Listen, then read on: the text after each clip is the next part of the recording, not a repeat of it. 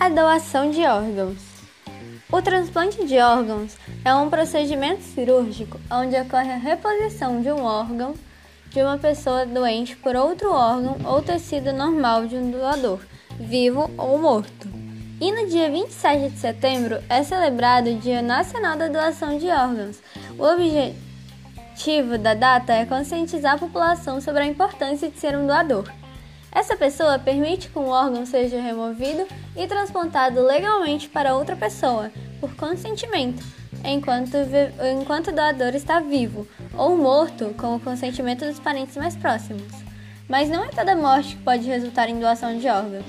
Somente quando o cérebro deixa de funcionar e o coração continua batendo com a ajuda de aparelhos é que os órgãos poderão ser transplantados para outra pessoa. Todas as pessoas menos as doenças infecciosas e pessoas sem identidade ou menores de 21 anos sem autorização dos responsáveis, poderão ser doadoras de órgãos. O importante é comunicar à família, já que sua autorização é fundamental.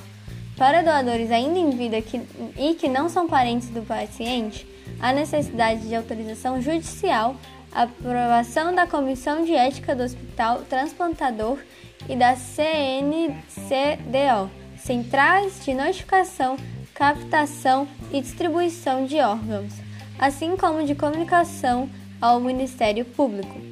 Quando ocorre a doação de alguém morto, após a retirada dos órgãos é obrigatório por lei que a reconstituição do corpo seja feita com todo cuidado para que não haja deformidades.